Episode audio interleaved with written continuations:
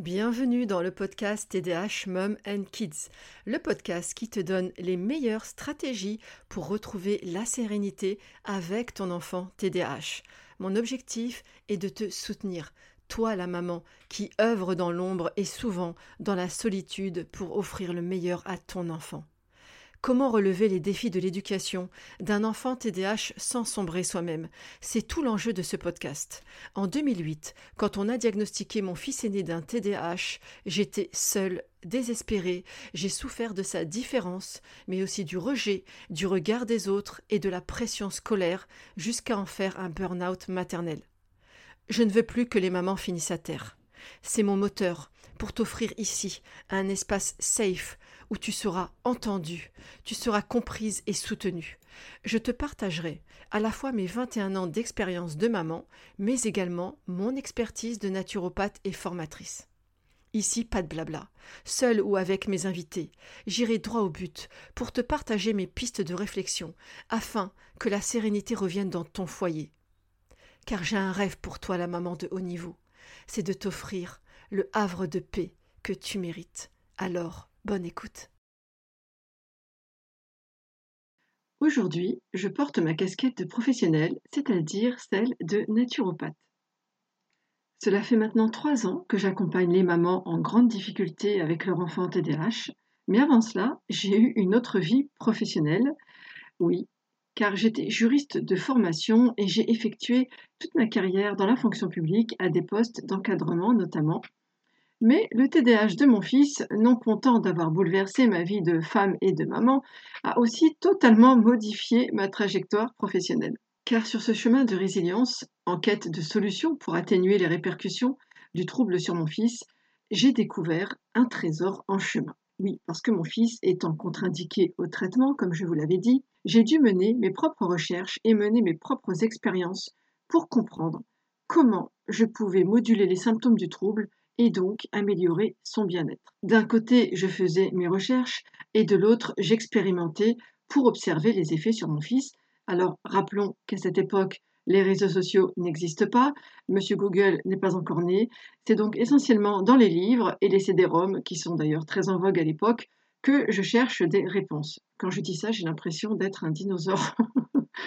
Mes premières recherches me dirigent vers une piste qui est celle de l'alimentation je découvre au gré de mes lectures l'impact du sucre sur le cerveau. C'est comme cela que je vais commencer à modifier mon alimentation, et celle de mon fils bien sûr, pour tester, et effectivement, j'observe rapidement à quel point l'impact du sucre est délétère sur lui. En arrêtant la consommation notamment de sucre raffiné, je découvre à quel point il est beaucoup plus apaisé, beaucoup moins hyperactif et surtout beaucoup plus à l'écoute. Je vais pratiquer tout au long de ces années la méthode du test and learn, tout simplement. Je teste, j'observe et je note tout ce qui fonctionne. Et c'est avec cette méthode d'expérimentation que je vais rencontrer en chemin la naturopathie. Alors, l'OMS, hein, qui est l'Organisation mondiale de la santé, définit la naturopathie comme la science qui permet de prévenir et de maintenir la bonne santé des individus par des moyens naturels et avec aussi une approche globale.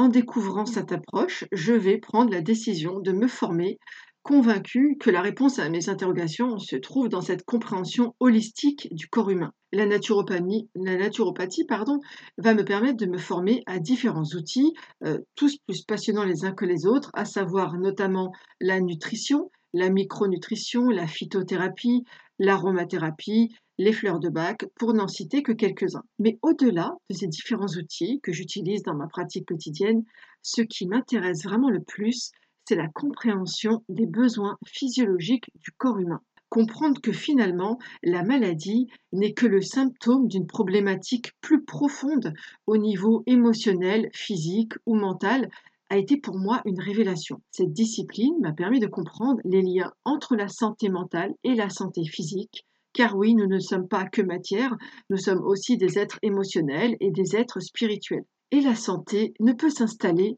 que si nous répondons à nos différents besoins, qu'ils soient physiologiques, émotionnels et spirituels justement. En orientant mes recherches sur le TDAH, je vais découvrir les liens qui existent entre le cerveau et nos intestins. Et cette découverte sera vraiment un élément clé dans ma compréhension du trouble. Car oui, tout ce qui affecte l'équilibre du microbiote intestinal va venir impacter le fonctionnement du cerveau et donc le comportement de l'enfant. Alors le microbiote intestinal, c'est cet équilibre de bactéries qui existent dans nos intestins et qui ont plusieurs fonctions, dont notamment l'assimilation des nutriments, mais aussi l'immunité et bien d'autres encore. Cette découverte va m'amener à m'intéresser à la neuronutrition, c'est-à-dire à la manière dont l'alimentation va venir renforcer ou au contraire altérer les différentes fonctions de notre cerveau. Mais l'alimentation n'est pas le seul levier à actionner. En réalité,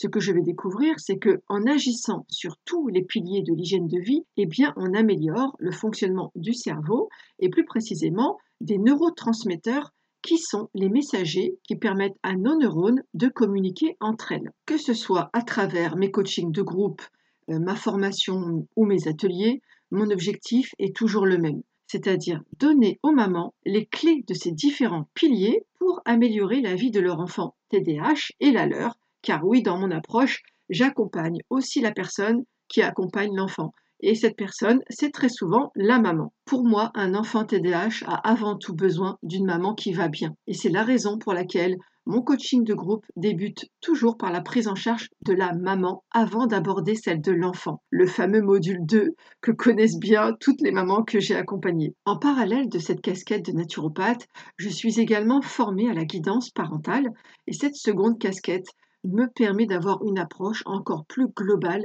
qui donne vraiment des résultats incroyables auprès des mamans, résultats qui va d'ailleurs bénéficier à toute la sphère familiale. Finalement, quand on impacte une maman, on impacte aussi toute une famille. Alors c'est important de préciser que mon accompagnement se fait toujours en complémentarité du suivi médical et jamais en substitution. Je rappelle que le diagnostic est de la compétence exclusive de votre médecin, qui sera très souvent le neuropédiatre ou un pédopsychiatre. Donc la prise en charge doit être pluridisciplinaire. Et ça, c'est important de le souligner. Par ailleurs, j'accompagne les mamans dont les enfants sont médicamentés ou pas, car dans les deux cas, il sera essentiel de répondre aux besoins physiologiques de l'enfant pour obtenir des effets durables dans le temps. Je rappelle que le traitement ne soigne pas le trouble, hein.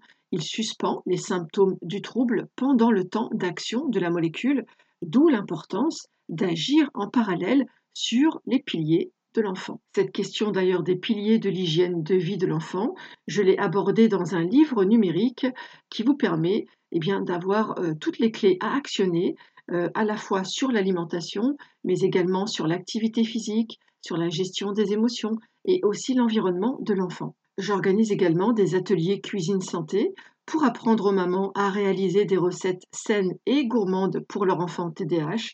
Oui, parce que la gourmandise et le plaisir, c'est important. Vous pouvez d'ailleurs accéder au replay de mon dernier atelier sur le goûter avec des recettes sans sucre ajouté que j'ai fait et qui ont euh, vraiment fait l'unanimité chez tous les enfants des mamans qui ont participé. Donc pour résumer mon approche, qui est à la fois le fruit bien sûr de mon expérience de maman, euh, mais aussi de toutes mes formations et apprentissages, eh bien c'est que j'agis donc à la fois sur le plan du bien-être, hein, c'est-à-dire le corps, les émotions, le mindset, mais aussi sur le plan de la posture éducative avec notamment euh, la méthode Barclay que j'utilise aussi. Mon travail consiste à donner aux mamans les outils pour qu'elles puissent agir elles-mêmes hein, sur le bien-être de leur enfant, qu'elles puissent devenir elles-mêmes l'actrice du bien-être de leur enfant. Car pour moi, c'est ça qui est essentiel et c'est ça que j'ai découvert sur mon chemin de résilience.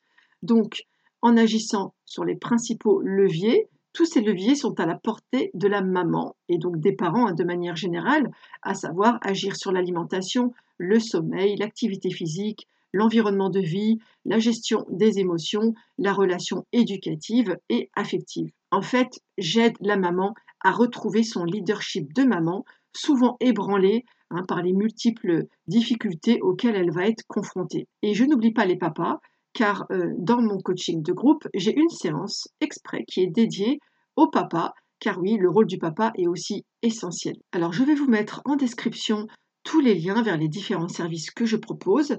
C'est la fin de cet épisode. N'hésitez pas à m'écrire via ma boîte mail euh, ou bien sur la messagerie d'Instagram si vous avez des questions sur le sujet de cet épisode ou si vous avez besoin euh, d'être accompagné, je me ferai en tout cas un plaisir de vous répondre.